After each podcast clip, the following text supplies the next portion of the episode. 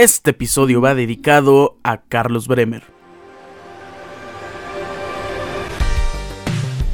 El pasado viernes 5 de enero del presente año de este naciente 2024 se nos fue anunciada la partida triste y dolorosa de Carlos Bremer, Carlos Manuel Bremer Gutiérrez, una de las personas dentro del ambiente empresarial y deportivo que yo más admiro por toda la participación que ha tenido hacia el deporte mexicano. Ha apoyado más que muchísimas organizaciones dedicadas a preservar y también a impulsar el deporte. Carlos Bremer yo creo que fue mayormente conocido por todas las personas que lo admiramos gracias al programa Shark Tank, un programa muy querido dentro de este país. En lo personal, este programa me llamó la atención y al conocer a Carlos Bremer me enganchó y no paré de verlo hasta la temporada en la que dejó de participar Carlitos Bremer. Es una persona a la que yo quiero y admiro muchísimo, es un empresario que respeto como no tienen una idea y su partida la verdad es que sí nos deja un hueco muy muy difícil de llenar dentro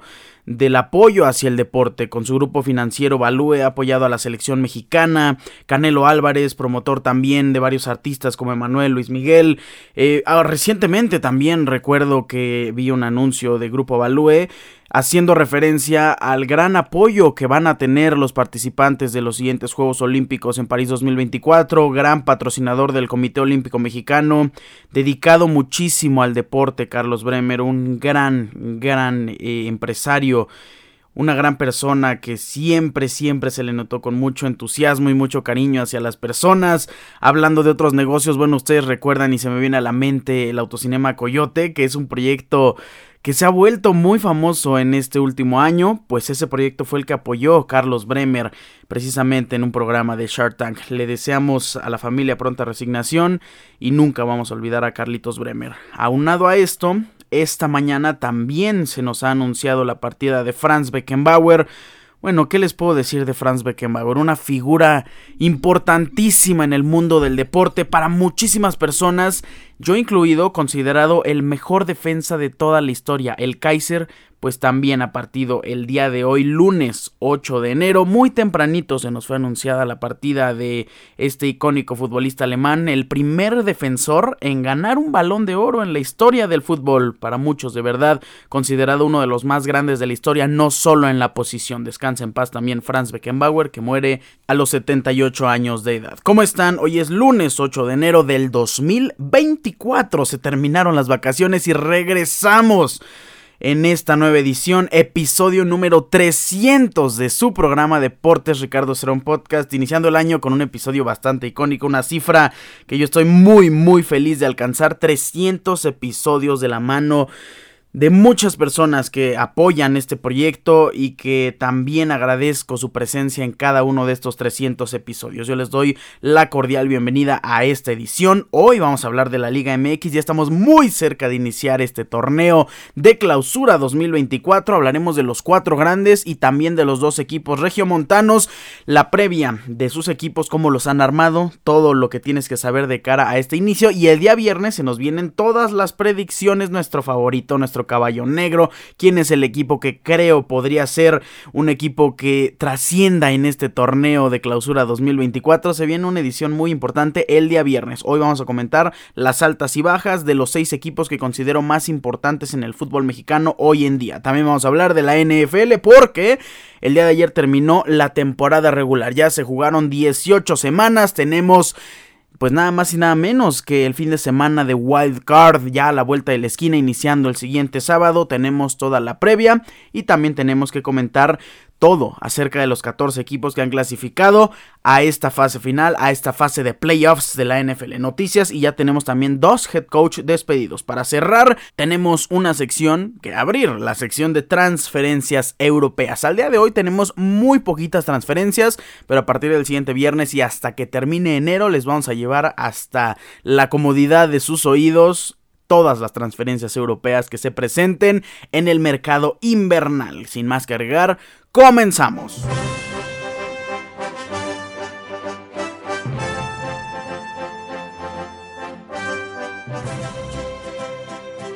Lo mencionamos al inicio de este programa, abriremos esta edición número 300 con la Liga MX y sus seis equipos más importantes, altas y bajas en el mercado de transferencia. ¿Qué opino de cada una de ellas? Vamos a empezar con las Águilas del América, que acabaron como líderes en el Apertura 2023, el primer torneo de André Jardine como director técnico y además terminaron con el campeonato.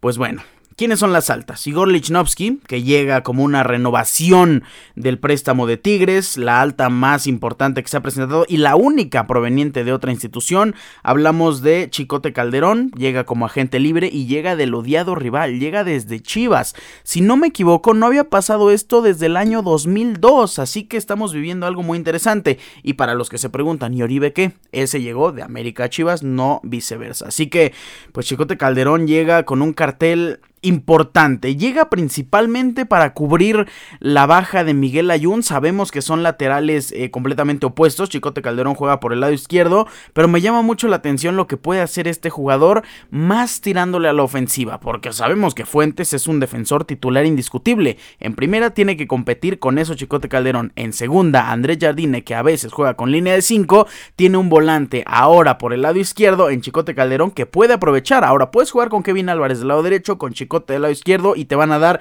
tanto ofensiva como defensiva. Es un fichaje interesante, no me parece muy relevante, pero sí puede aportar a las Águilas del América. Las bajas son Miguel Ayun y tenemos también rumores. El primer rumor es de Omar Campos, otro lateral izquierdo que llegaría proveniente de Santos, Leo Suárez, que podría ser ya rumor baja hacia el Necaxa y también Salvador Reyes, que podría llegar también al cuadro del Rayo. Hablemos de las altas y bajas de las Chivas Rayadas de Guadalajara, que esto se pone muy interesante. Ángel Saldívar y Santiago Ormeño vuelven de sus respectivos préstamos, pero lo que se está diciendo es que el nuevo entrenador no tiene mucho interés principalmente en Santiago Ormeño, así que van a buscar darle salida al México peruano. ¿Quién es el nuevo entrenador? La primera alta, la más importante, porque han llegado varios entrenadores nuevos a este fútbol mexicano, por cierto, la mayoría extranjeros, pues es Fernando Gago, el argentino histórico mediocampista, militante también de Real Madrid. ¿Qué opino de esto? Creo que es importante una buena relación entre el director deportivo y en, y en el entrenador. Fernando Hierro es alguien que conoce a Fernando Gago, es alguien que ha compartido mucho, mucho tiempo con el, con el nuevo entrenador de la Chivas Rayadas de Guadalajara. No llega con el cartel ni con el currículum más impresionante, viene de dirigir a Racing, que vaya, no voy a decir que salió por la puerta de atrás, pero no hizo una excelente gestión. Lo que dicen varios medios es de que a Chivas le gustó el trabajo que hizo con los jugadores de las fuerzas básicas de Racing. Así que esperan que con poco Fernando Gago pueda hacer mucho y que también le dé muchas altas al equipo desde las fuerzas básicas. Así que Fernando Gago tiene una labor importante en el club. Sabemos que en Chivas siempre hay una exigencia grandísima. Pero creo que le van a tener paciencia por lo menos un torneo y a mis amigos aficionados chivistas, mis escuchas chivermanos, no deberían de ilusionarse tanto con Fernando Gago, por lo menos en este torneo. José Castillo llega de Pachuca y Brandon Telles de LA Galaxy 2. Las bajas son Irán Mier, obviamente Belko Paunovic, el director de Ingo que todavía no tiene equipo, Chicote Calderón, que se va a las Águilas del América, Said Muñoz, que se va a Juárez, Ángel Saldívar, que también se dice que ya se va a Juárez, Luis Puente, que se va a Pachuca. Tenemos rumores, el primero de ellos, bueno, es el rumor que veníamos comentando desde antes de salir de las vacaciones, o salir a las vacaciones, es el rumor de Alexis Vega, que es baja Aquí tenemos un tema muy interesante. Hablamos del pacto de caballeros. Para los que no conocen el pacto de caballeros, pues es este acuerdo que no es oficial, que se podría llamar por debajo del agua, donde los equipos o los dueños de los equipos se protegen entre sí. ¿A qué me refiero con esto? Aquí un jugador cuando sale como agente libre, hablando también en el caso de Chicote Calderón, eh, digamos que los equipos se protegen para que no generen pérdidas en esta transacción. Porque un, jugador que se va como agente libre puede firmar con quien quiera y no le llegaría ni un peso, en teoría, en el papel al equipo. Pero este pacto de caballeros hace que si el equipo del que el jugador que pretende irse no lo autoriza, por así decirlo, Nadie lo va a contratar, nadie lo puede eh, sumar a sus filas, ¿por qué? Porque se solidarizan con este dueño del equipo y se protegen entre dueños. Se suponía que el pacto de caballeros ya había desaparecido por ahí desde hace como 5 años, como por el 2018, 2019, Pero con este caso de Alexis Vega y Cruz Azul, Chivas, un porcentaje de la carta también perteneciente a Toluca, al parecer está regresando este pacto de caballeros. Así que si no firma Alexis Vega con Cruz Azul, que ya es lo más probable, no podría, gracias al pacto de caballeros Alexis Vega, ser fichado por ningún otro equipo al, terminar estos seis meses, a menos que las Chivas Rayadas de Guadalajara de verdad acepten que sí se pueda ir a otro equipo, que les den el permiso de seducir a Alexis Vega para, para, firmar su contrato con otro equipo. Y si se va al extranjero Alexis Vega,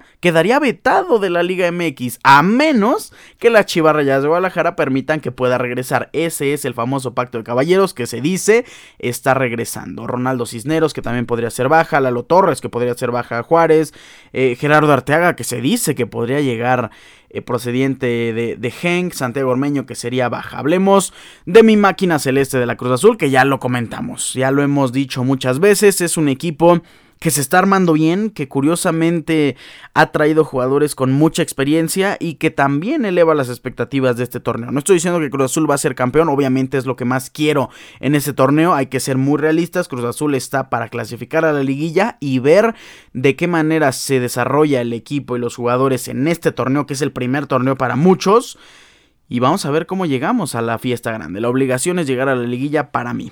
¿Quiénes son las altas? Para empezar, Iván Alonso, quien toma las riendas del club como director deportivo y trae a su propio entrenador, Martín Anselmi, que llega de Independiente del Valle de Ecuador, viene de perder la final del campeonato. Pero ¿a quién traen? Y esto me parece muy interesante. Muchos jugadores de mucha edad. El primero de ellos, Gabriel Toro Fernández, que llega con 29 años procedente de Pumas.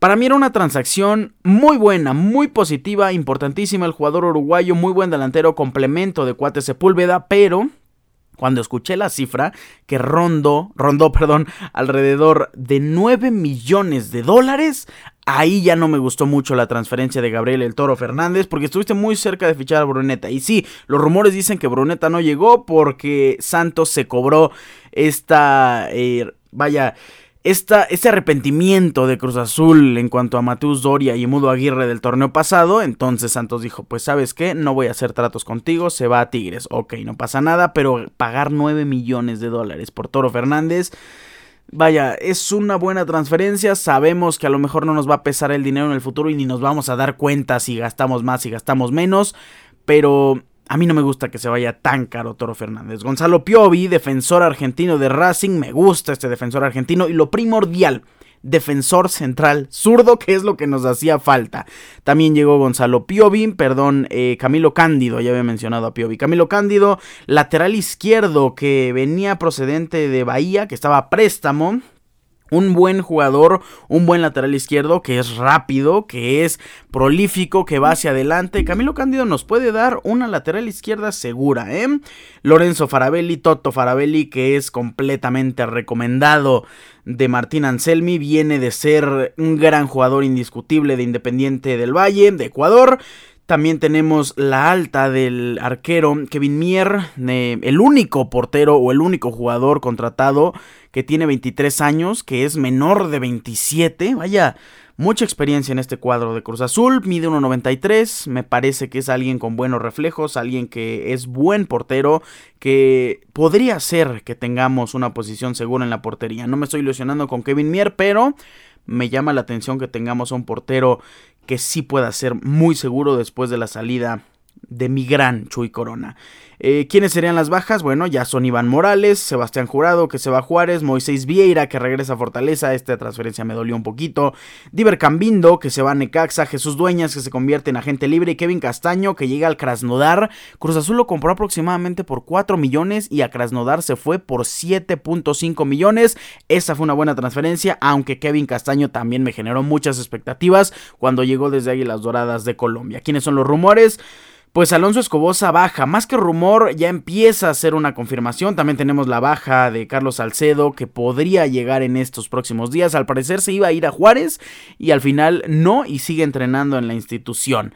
Eh, también tenemos a Luis Jiménez, que podría ser una alta de, de Necaxa. Y bueno, Alexis Vega, que no sabemos qué pueda pasar con el caso de Alexis Vega. Hablemos de Rayados de Monterrey, que Rayados sumó para el segundo semestre del 2023 a Tecatito Corona, a Canales y al final de cuentas se fueron eliminados por el Atlético de San Luis. ¿Quiénes son sus altas? Jorge Rodríguez, que llega de Estudiantes de La Plata, un mediocampista experimentado, un mediocampista fuerte y poderoso. Me gusta este fichaje y más porque al parecer va a salir Ponchito González de la institución, Jaciel Martínez, que concluye el préstamo con Atlas. Al parecer, hasta el momento, no tienen bajas más que la de Funes Mori, que se va a los Pumas. Todavía no lo ha confirmado el equipo, pero ya es casi un hecho. Se dice que va a llegar al cuadro universitario un nuevo delantero, el nuevo mexicano, el mellizo, Rogelio Funes Mori, Rodrigo Aguirre, que sería Pachuca, Joao Rojas, que sería baja, Richard Sánchez se dice que quieren que llegue de las Águilas del la América, también Cabecita Rodríguez se dice que quieren, bueno, hasta tienen rumores de Carlos Vinicius, el delantero del Fulham, Brandon Vázquez, que también todavía no es completamente oficial, pero ya estamos muy cerca de cerrar el fichaje de este delantero del FC Cincinnati de Estados Unidos. Hablemos de las altas y bajas ahora para cerrar, bueno ya casi para cerrar porque nos faltan los felinos, de Pumas, cambio de técnico, sabemos que se fue Turco Mohamed, tenemos nuevo entrenador Gustavo Lema que es su mano derecha, así que en el papel es la misma visión táctica. Llega Memote Martínez, el mejor delantero o el máximo anotador mexicano del último torneo procedente de Puebla, tiene 28 años y vaya, han fincado las esperanzas en Guillermo Martínez. Piero Quispe, eh, de Universitario de Deportes de Perú, un... Ah, no me gusta mucho este fichaje, aunque lo que hemos visto en videos es que es un mediocampista tirando al extremo, que es veloz y que puede generar mucho desequilibrio. Eh, lo de Rogelio Funes Mori, que puede ser una alta de rayados, y también de Arturo Ortiz, que puede ser baja, regresa a FC Juárez. Las bajas oficiales son Antonio Mohamed, que todavía no tiene equipo, se va a tomar unos meses de descanso. Gabriel El Toro Fernández, que se va a Cruz Azul. Y la dolorosa partida de Juan Ignacio Dineno, que llega a Cruzeiro. Vamos a cerrar esta sección con las altas y bajas del Club Tigre. Solo tienen una alta y una baja. La baja, Igor Lechnowsky, que renueva el préstamo con las Águilas del América. Eh, la baja también, es cierto, se me está olvidando la otra baja que es la de Raimundo Fulgencio, que llega al Atlas, pero la alta, bueno, qué cosa. Juan Bruneta del Santos, el máximo asistidor del último torneo, llega como este fichaje estrella, fichaje bomba. Bruneta empata a Sergio Canales como los dos jugadores más valiosos de la Liga MX al día de hoy. Muy buena alta procedente de Santos, llega alrededor de 11.5 millones de dólares si no me equivoco, así que Tigres pues ficha poquito, porque no necesita en realidad mucho, tiene una gran plantilla, pero ficha y ficha muy muy bien. El siguiente viernes vamos a hablar, como les dije, de todas las proyecciones, el estudio y también tenemos las primeras predicciones junto con nuestros picks de la Liga MX, ya de cara a la jornada número uno, al inicio de este torneo, regresa el fútbol mexicano y yo estoy muy contento por eso. Vamos a hablar de la NFL. En esta semana número 18 de la NFL se buscaban muchos partidos interesantísimos de cara a la clasificación y también había otros partidos donde ya no peleaban absolutamente nada los equipos y salieron con muchos suplentes, caso de Ravens, el caso también un poquito de Lions, el caso de Cleveland Browns que fue el más evidente, el caso también de San Francisco 49ers que ya salieron sin muchos jugadores eh, titulares, pero ¿cómo, ¿cómo estuvieron? ¿Cómo tuvimos los resultados de esta semana número 18 de 18, la última semana de la temporada? Regular. Vaya, inició ganando Steelers y fue una victoria sumamente importante. A la postre, esta victoria y junto con los resultados de los siguientes partidos, la derrota de Jacksonville Jaguars para ser precisos, le dieron la clasificación a, a todos los Steel Nation que están muy muy contentos y me constan. 17-10 venció Pittsburgh Steelers el pasado sábado a Baltimore Ravens. Los Tejanos de Houston vencieron 23-19 en un partidazo. Tejanos de Houston ganó la división después de ser un equipo tristísimo durante tantos años. Llega así Stroud. Muchos decían que no era el pick correcto y les demuestran lo contrario. Llega de Miko Ryans. Muchos decían que no era el head coach correcto, que no tenía mucha experiencia y les demuestra lo contrario. Yo estoy, la verdad, muy muy contento de ver a Houston Texans en estos playoffs. Ya no clasificaron mis Minnesota Vikings, así que creo que podría apoyar a los Tejanos de Houston en esta incursión en los primeros playoffs después de tantos años. de los Texans. Vencieron 23-19 a Colts. Titans venció 28-20 a Jaguars. Se despide Derrick Henry. Lo más probable es que dividan sus caminos. Eh, Titans y Derrick Henry, el King, el rey de King va a llegar a otro equipo, no sabemos a cuál, pero va a ser una pelea importante en la temporada baja para ver quién se queda con uno de los corredores o el corredor más fuerte de toda la NFL. Titanes de Tennessee venció 28-20 a los Jaguars. Lions 30-20. Este resultado Agridulce, Lions gana, Lions se separa en la división y Minnesota Vikings tiene un mejor puesto. Pensaba que era el puesto número 9 en el draft del 2024, pero no. Por la gran derrota de Santos en contra de Falcons ha bajado su porcentaje, también baja el porcentaje de los Jets en Nueva York. Minnesota Vikings tiene el pick número 11. Vaya, no tenemos mucho que negociar. El año pasado tuvimos el 14, nos cambiamos, pudimos tener a Kyle Hamilton. No, bueno, fue una cosa terrible. Eh, contratamos a Louis Sain y ya vimos que ha sido el peor eh, seleccionado de la primera ronda sin problema alguno. Lions le gana 30-20 a Vikings y Vikings tiene el pick número 11 global del siguiente draft 2024. Necesitamos un coreback urgentemente.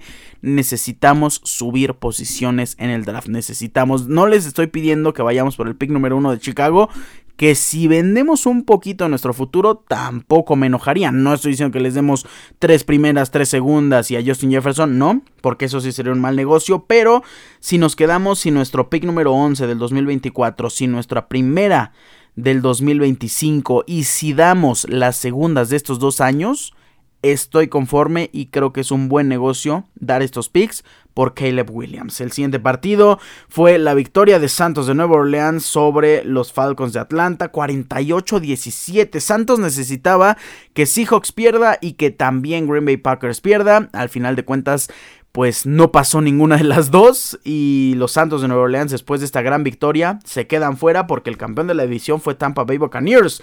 Jets en contra de Patriots en un ambiente, un clima y un escenario terrorífico, nieve, tormenta. Al final de cuentas Jets termina venciendo 17-3 a los Patriotas de Nueva Inglaterra y Patriotas se queda con el pick número 3 del siguiente draft 2024. Ahorita les comentamos cómo está el orden y quién creo que pueden ser los picks iniciales. Em, Tampa Bay que... Mm, partido aburridísimo el de Tampa Bay, ¿eh? En el segundo cuarto anotaron 6 puntos, en el cuarto cuarto 3, el partido terminó 9-0, parecía partido de béisbol, un partido muy importante de béisbol con un equipo muy dominante, 9-0, Tampa le gana a las Panteras de Carolina y consigue el primer lugar de su división, campeones de la división sur de la conferencia nacional. Bengals en contra de Browns. Bengals iba ganando 31-0 al terminar el tercer cuarto. Browns metió 14 puntos al final, 31-14 terminó el partido, se veía venir. Browns con muchísimos, muchísimos jugadores suplentes. Browns ya había conseguido su clasificación, ya no tenía ningún problema, ningún inconveniente en perder.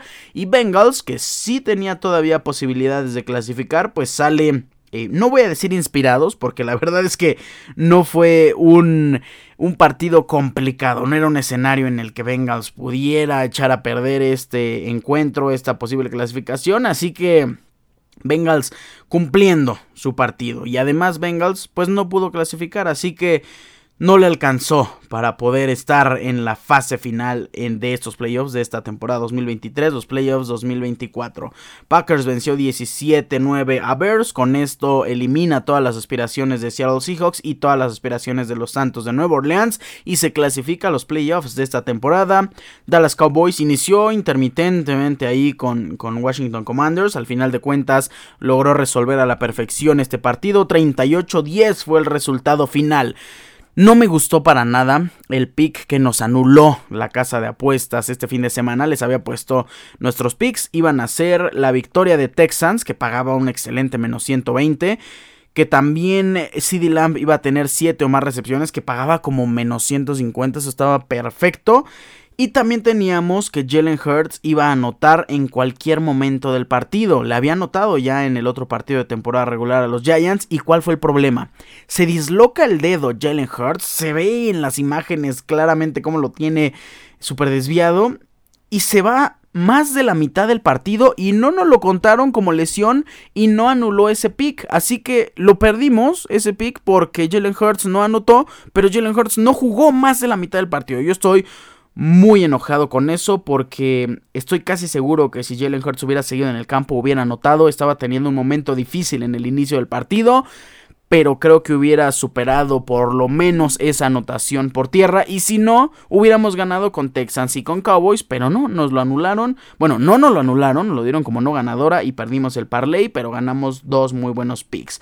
Raiders venció 27-14 a Broncos, que Broncos se dio toda su temporada desde que metieron a Steadham de titular.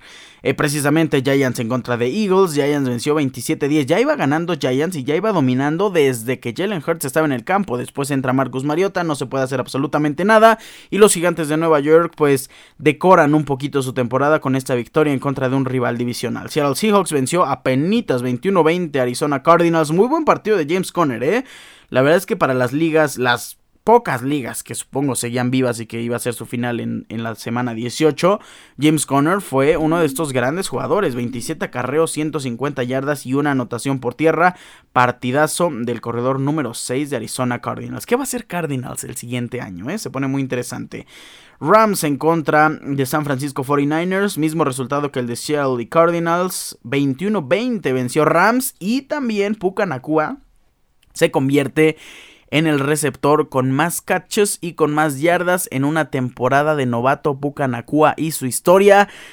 Qué temporadón de este novato. Impresionante. Rams 21-20 en este final de la temporada y Rams se clasifica también a los playoffs. Para ya ir terminando, Chiefs venció a Penitas también por un punto.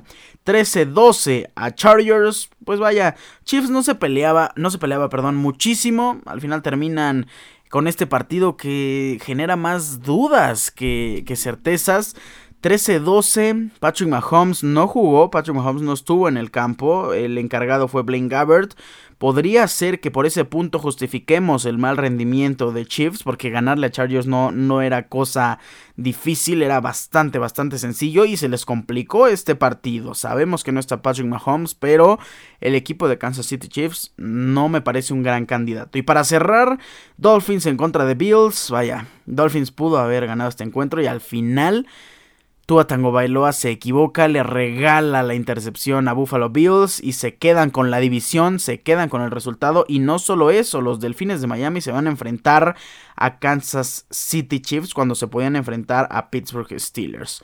21-14 fue el resultado de Bills en contra de Dolphins. Vamos a hablar de los playoffs porque ya están acomodados. ¿Quién descansa en la conferencia americana? Descansa Baltimore Ravens. ¿Quién descansa en la conferencia nacional? Descansa San Francisco 49ers. Pues, ¿qué creen? Es mi predicción del Super Bowl y me mantengo. Ahora, ¿quién es el clasificado 2, 3 y 4? Los ganadores de cada división. El 2 es el clasificado de Buffalo Bills, el 3 Kansas City Chiefs y el 4 Houston Texans. ¿Quién es el clasificado número 5? Cleveland Browns, el número 6 Miami Dolphins y el último clasificado de esta división eh, bueno, esta conferencia americana es Pittsburgh Steelers. Así que tenemos el enfrentamiento entre Browns y Texans, el enfrentamiento entre Dolphins y Kansas City Chiefs y el enfrentamiento entre Bills y Steelers. ¿Qué podemos esperar de estos enfrentamientos? Vamos a iniciar con el 2 en contra del 7. Ok. Se lastima TJ Watt en el último partido de Steelers, una lesión que se dice que es del ligamento colateral eh, lateral, el ligamento lateral de la rodilla. Eh, se dice que se puede perder una que otra semana, así que es muy probable que no pueda estar en contra de Buffalo Bills en el partido más importante de la temporada de Steelers. ¿Por qué? Porque ya no tienen expectativas la mayoría de personas, nadie apostaría a que Pittsburgh Steelers clasifica sobre Buffalo Bills. Así que Steelers puede jugar libremente a... No tiene nada que perder. O sea, pueden jugar a arriesgar absolutamente todo de la mano de Mason Rudolph. O sea, el escenario de Steelers es muy, muy negativo. Está muy cuesta arriba. ¿Y quiénes eh, o qué posibilidades puede tener Steelers de ganar? Las veo muy pocas, las veo de la mano de la ofensiva y un poco de la defensiva. Pero creo que tener mucho tiempo el balón, tener muchos acarreos, que Najee Harris y que Jalen Warren tengan mucho protagonismo en este partido, puede ayudar a Steelers. ¿Por qué? Porque la defensiva de Buffalo Bills es muy poderosa y lo vimos el día de ayer anotándole muy rápido a, los Delfines de Miami. Entonces, Buffalo Bills puede anotar rápido, pero Steelers puede ser el tiempista, puede avanzar y eso sí es importante, que sumen puntos, porque de repente Josh Allen sale en un mal partido y todo sale viendo en popa y detiene la defensa, la ofensiva de los Bills. Es complicado, pero Steelers... Mm, no lo doy por muerto. Hablemos del siguiente partido, el número 3 en contra del número 6, Kansas City Chiefs en contra de Miami Dolphins. Les diría que este es el partido que más emociones genera, pero no, es que el Browns en contra de Texans va a, va a echar chispas. En fin, hablemos de Kansas City en contra de Delfines de Miami. ¿Qué tiene Kansas City? Bueno, Kansas City tiene ofensiva poderosa. Kansas City tiene un jugador en las manos de Patrick Mahomes que vaya, nadie, absolutamente nadie puede decir que es seguro que Patrick Mahomes vaya a perder. Puede sacar toda la experiencia que ha tenido ya con Super Bowls en su mano, ya con anillos en sus dedos. Patrick Mahomes yo creo que puede echar mano de la experiencia y de lo que ha vivido en la postemporada a diferencia de Tua Tango Bailoa, que no tiene mucha experiencia en esta situación, pero tiene un mejor equipo. Así que estamos enfrentando a la experiencia en fase final de Patrick Mahomes en contra del poderío ofensivo de Tua Tango Bailoa. En defensa, me parece que son defensas similares, aunque por un pelín le daría la ventaja a la defensiva de Miami Dolphins. Creo que este partido lo puede ganar Dolphins, ya no di mi predicción del pasado, creo que lo gana Bills. Creo que este partido lo puede ganar Miami Dolphins gracias al poderío ofensivo que pueda tener Jalen Waddle, Terry Hill, Raheem Mostert, que no jugó en el último partido, Devon Achane, que me hizo enojar Devon Achane, no les mandé ese pick, pero sumó 56 yardas, mi pick fue de 62 o más yardas. Al terminar el, segundo cuarto, al terminar el medio tiempo, o el primer tiempo, eh, Devon tenía un total de 55 yardas en toda, en toda la segunda mitad, solo logró sumar una yarda y nos hizo perder ese pick. Yo estoy muy enojado con Josh McDaniels y con Devon Achane.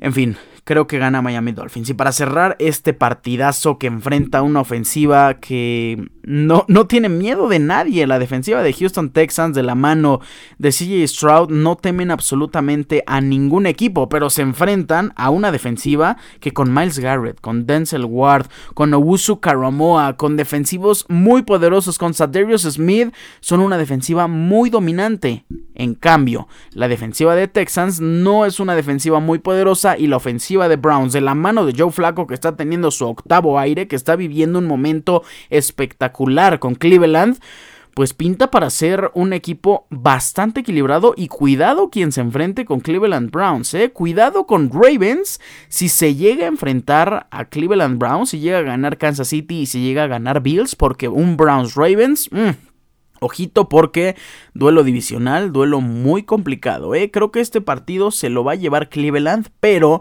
Houston Texans tiene un poderío ofensivo y tiene una ilusión, de verdad tiene una emoción, tiene este envión anímico de haber clasificado en la semana número 18 y haber ganado su división. Así que Texans es un equipo que puede dar la sorpresa, pero para mí Browns es favorito. Y nos vamos al otro lado de la moneda, al lado azul de la NFL. Hablamos de la conferencia nacional, donde San Francisco 49ers es el clasificado número uno, descansa en la semana de Wild Card y tenemos como clasificado número 2 al campeón de la división norte de la conferencia nacional. Hablamos de Dallas Cowboys. El número 3 es Detroit Lions y el número 4 hablamos de Tampa Bay Buccaneers. Pues las Águilas de Filadelfia se enfrentan a Tampa. Este duelo es muy muy bueno. El clasificado número 5 en contra del clasificado número 4.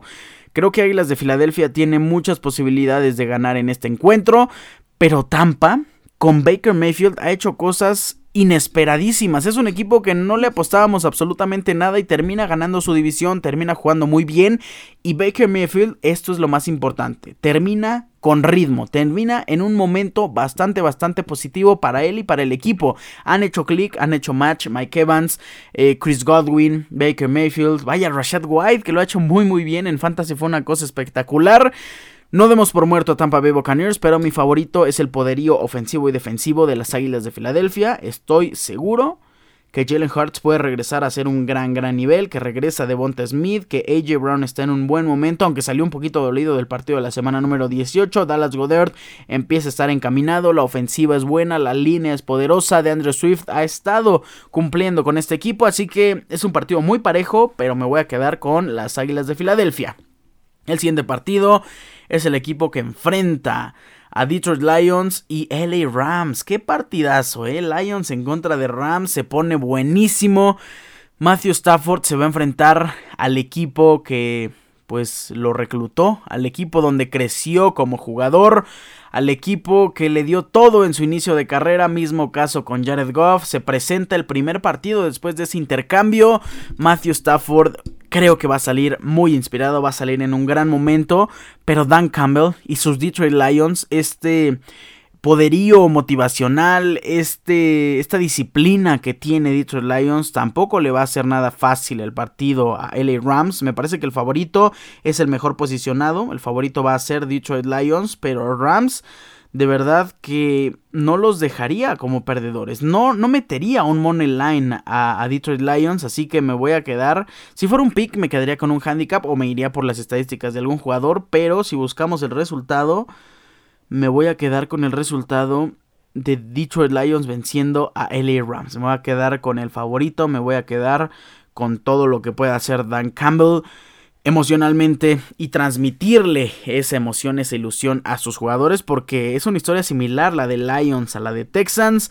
El año pasado pues les estaba yendo muy mal y este año han crecido bastante. Aiden Hutchinson ha sido un jugador que ha llegado para revolucionar la defensiva me gusta mucho, me gusta mucho el equipo de, Lions, no les puedo recriminar lo que creí que había sido un mal draft, porque Jamir Gibbs lo ha hecho muy bien y creo que han elegido bastante bien en el draft, creo que han hecho un muy buen armado de equipo, así que ¿quién soy yo para decir que Lions no es un equipo contendiente? Creo que le va a ganar a LA Rams. Y en el último partido el mejor clasificado del wild card en contra del peor. El número 2 de la conferencia nacional Dallas Cowboys en contra del número 7 Green Bay Packers. Un equipo o dos equipos históricos, un enfrentamiento que lo hemos visto muchas veces en la NFL, dos equipos que tienen una gran afición tanto en Estados Unidos como en todo el planeta, Dallas Cowboys que viene de tener un partidazo en contra de Commanders, que viene de hacer muy buenos encuentros en contra de rivales muy complicados, le ganó a las Águilas de Filadelfia, Dallas Cowboys de la mano de Dak Prescott vienen embalados. Ahora, el problema más importante, en la posición más importante, Dak Prescott. Se dice que Dak Prescott es quien se achica en momentos importantes. Bueno, ha llegado el momento importante, han llegado los playoffs, ha llegado este wild card, así que no se tiene que achicar Dak Prescott. Yo creo que no. Yo creo que este partido lo va a ganar Dallas Cowboys de la mano de CeeDee Lamb, de la mano de Tony Pollard, de Jake Ferguson, de la mano de la línea ofensiva y de la defensiva que también es muy buena y muy poderosa como un escudero sin duda alguna. Mika Parsons, Stephen Gilmore que lo ha hecho muy bien, Aaron Bland. Es una defensiva muy buena, es un equipo muy equilibrado, es un equipo muy sólido y es uno de esos equipos que demostró consistencia en toda la temporada. Así que me voy a quedar con Dallas Cowboys venciendo a Green Bay Packers. Pues esos son mi análisis y mis predicciones. Se pueden cambiar, vamos a estar escuchándonos el día viernes antes de los partidos de Wild Card. Así que todavía no estamos certeros de nuestras decisiones, pero esto es un 90-95% de seguridad. Así quedan las cosas. Y para cerrar esta sección de NFL tenemos dos anuncios.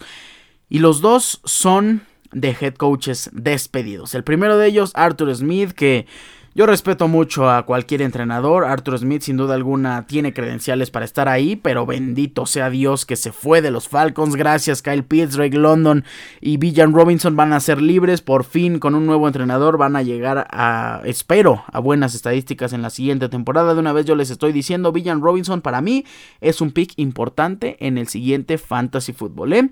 Y el otro head coach despedido, no me gusta porque es un entrenador muy respetable, uno de los grandes en la historia. Hablamos de Ron Rivera que se va a partido camino con Washington Commanders. Ha sido despedido como head coach de este equipo. Ron Rivera es alguien que es muy respetado en la NFL. Es un entrenador defensivo que ha sido eh, alguien que ha dejado huella en sus equipos, pero en este caso como head coach después de irse de las Panteras de Carolina no lo hizo muy bien en Washington Commanders. Vamos a ver quién es el que llega. Eh, ayer no me acuerdo si se llama Alfred Morris, eh, es el coordinador defensivo de los Rams. Yo creo que ese coordinador defensivo va a tener propuestas y a lo mejor tiene un equipo en la siguiente temporada. ¿Quiénes son las otras opciones? Bueno, existen muchas, muchas opciones y eso lo estaremos analizando ya en unos meses cuando termine la temporada de la NFL Y empecemos a estudiar el draft, empecemos a estudiar la pretemporada y el inicio de la siguiente temporada el siguiente septiembre. Todavía ni siquiera estamos iniciando los playoffs y ya estamos pensando en el siguiente septiembre, el inicio de la temporada 2024 de la NFL. Con esto cerramos la sección de la National Football League y vamos a terminar este episodio hablando de las transferencias europeas. Se me estaba yendo también que podría ser Jim Harbaugh, ¿eh? el hermano de John Harbaugh, entrenador de Baltimore Ravens, quien podría llegar a un equipo ¿eh? de la NFL. Está en la final del Football College y podría regresar a la NFL. Ya ha tenido experiencias eh, los rumores dicen que podría ser eh, los, los Raiders de Las Vegas. ¿eh? En fin, llegamos a la sección inaugural de las transferencias europeas de aquí hasta que termine enero. Tenemos que comentarles todas las transferencias que pasen en el fútbol europeo. La primera de ellas es una transferencia muy interesante y transferencia a futuro. ¿eh? Hablamos de Marcos Leonardo que llega a Benfica.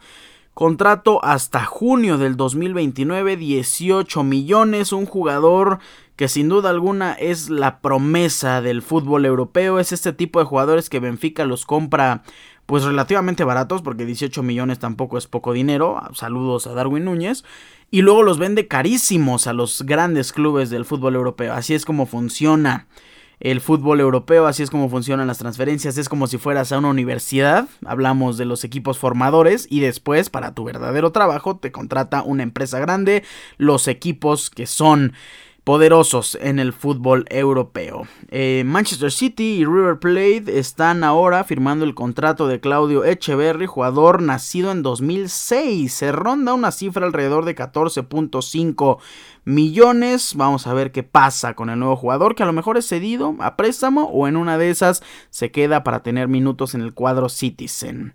Un defensor que le veía mucha, mucha expectativa, mucho futuro. Hablamos de Tilo Keller y ha bajado muchísimo. Llega al Mónaco procedente del West Ham. Un fichaje bueno para el Mónaco que no lo está haciendo mal en la Serie A italiana. Se dice también que la Roma ha firmado al defensor central Dian Huxlen eh, a préstamo desde la Juventus. También, hablando de préstamos, podría ser que Chelsea llame de regreso a Diatro Fofana, David Diatro Fofana desde la Unión Berlín, que estaba a préstamo y pues al parecer necesitan de su ayuda.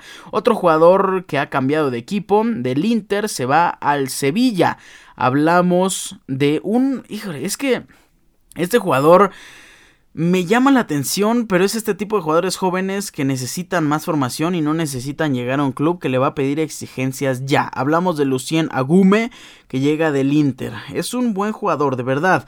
Es un equipo que vaya, exige, no exige mucho, o sea, sí exige, no exige bastante, pero la presión en Sevilla es bastante, bastante grande. Por ahí hay un rumor también de que el Bayern quiere hacerse de los servicios de Eric Dyer, eso se pone muy, muy interesante. Y hablando de equipos de Inglaterra, precisamente del Tottenham, donde milita Eric Dyer, pues ha llegado un nuevo jugador. Hablamos de Timo Werner que regresa al máximo escenario. Regresa a un club inglés después de su estadía en Chelsea. Timo Werner llega a préstamo desde RB Leipzig a los Spurs de Tottenham, otro delantero. Y me gusta este fichaje. Creo que Tottenham le hacía falta un delantero después de la salida de Harry Kane. Estaba Richarlison, obviamente. Tienen ahí a un delantero, si no me equivoco, es sudamericano, muy jovencito. Pero con la llegada de Timo Werner, sin duda alguna, le da mucha, mucha claridad al ataque de, los Spurs de Tottenham. Eh, otro jugador, y este me llama mucho la atención. Hablamos de Valentín Barco, que va a dejar Boca para ir a Brighton. Todavía no es oficial, se está trabajando, pero ya es un 90% seguro. Me llama la atención que llega a Brighton, ¿eh? Puede vender caro Brighton en unos años. Nacido en 2004, talento argentino de Boca, una estrella naciente sin duda alguna y se dice que ronda los 10 millones de su cláusula de recesión. Así que para mí es una transferencia barata. Es una transferencia que no le va a salir cara a Brighton y que puede vender en muchos, muchos más millones. Otra transferencia es el del jugador Gino Nana que llega a préstamo con opción de compra al Olympique de Marsella procedente de Besiktas. Un jugador que es muy interesante y un jugador que me llama la atención. El Olympique de Marsella, cualquier jugador es ayuda, la verdad, sin duda alguna. Nordi Mukiele también por ahí está haciendo méritos para salir de, de PSG y llegar al Bayern de Múnich. A ver, no es poca cosa. ¿Eh? se pone muy interesante. Eh, para cerrar, para ir terminando ya esta sección de transferencias, pues tenemos que hablar de un jugador muy joven, hablamos de Fabio Carvalho, que se va de Liverpool para llegar a Hull City en calidad de préstamo hasta junio. Bueno, Fabio Carvalho es un jugador que no ha tenido muchos minutos con Liverpool, es un jugador muy joven, es un jugador que tiene muchísimo futuro, pero que no estaba resaltando en este equipo importante. Hull City, un equipo de otra división en Inglaterra, pues claro que lo va a apreciar como un jugador titular, puede ayudar muchísimo al club, se pueden ayudar mutuamente, uno con minutos, el otro con buenas estadísticas, a lo mejor con buenos resultados al equipo, así que esta me parece una muy buena transferencia a préstamo para Liverpool y una buena eh, adición de Hull City a su equipo. Vamos a terminar con la novela porque cada primero de enero y primero de junio se abre un nuevo episodio, una nueva edición, una nueva temporada de la novela Mbappé Real Madrid. Bueno, Kylian Mbappé ha dicho que todavía no tiene ningún acuerdo, ninguna decisión acerca de su futuro, que está completamente enfocado a lo que pase el día de hoy con Paris Saint Germain, pero hay otros medios que ya aseguran que tiene un trato y un acuerdo con el Real Madrid. Sabemos que a Kylian Mbappé le quedan seis meses de contrato y que ya puede negociar su carta. No hay pacto de caballeros en Europa, ya puede negociar su carta para irse gratis a cualquier otro equipo, al equipo que quiera, y al parecer pues todos esperan que se vista de blanco Kylian Mbappé. Yo creo, bueno, no, no es que yo crea, yo no me voy a ilusionar, todavía no voy a eh, celebrar este potencial fichaje porque así como puede llegar, se puede caer en un solo minuto. Kylian Mbappé puede salir a decir jamás he tenido contacto con el Real Madrid, mismo caso de Florentino Pérez, y ahí se nos apagan todas las esperanzas, así que el rumor se ha vuelto a abrir, ahora sí que abrimos la carpeta de nuevo y Kylian Mbappé otra vez está dentro de la baraja de grandes clubes, principalmente de Real Madrid. Para terminar este episodio, Dorival Jr. ha sido fichado como nuevo entrenador de la selección selección brasileña, el ex entrenador de Sao Paulo. ¿Y saben por qué? Porque renovó Carleto Ancelotti con Real Madrid, así que Brasil se quedó sin su posible entrenador. Con esto cerramos la sección de transferencias europeas. Nos escucharemos el siguiente viernes también con esta sección y cómo se ha movido el mercado de fichajes en este periodo de días. Con esto me despido. Gracias una vez más por estar 300 episodios. Agradezco infinitamente su amable sintonía. No me voy sin antes recordarles mis redes sociales. Arroba Ricardo-Cerón- en Instagram, Ricardo Cerón en Facebook. Recuerden, Cerón es con Z el Increíble. Tengan un espectacular inicio de año. Espero estemos juntos durante todo, todo el 2024. Les deseo lo mejor. Me voy, les mando un fuerte abrazo. Bye.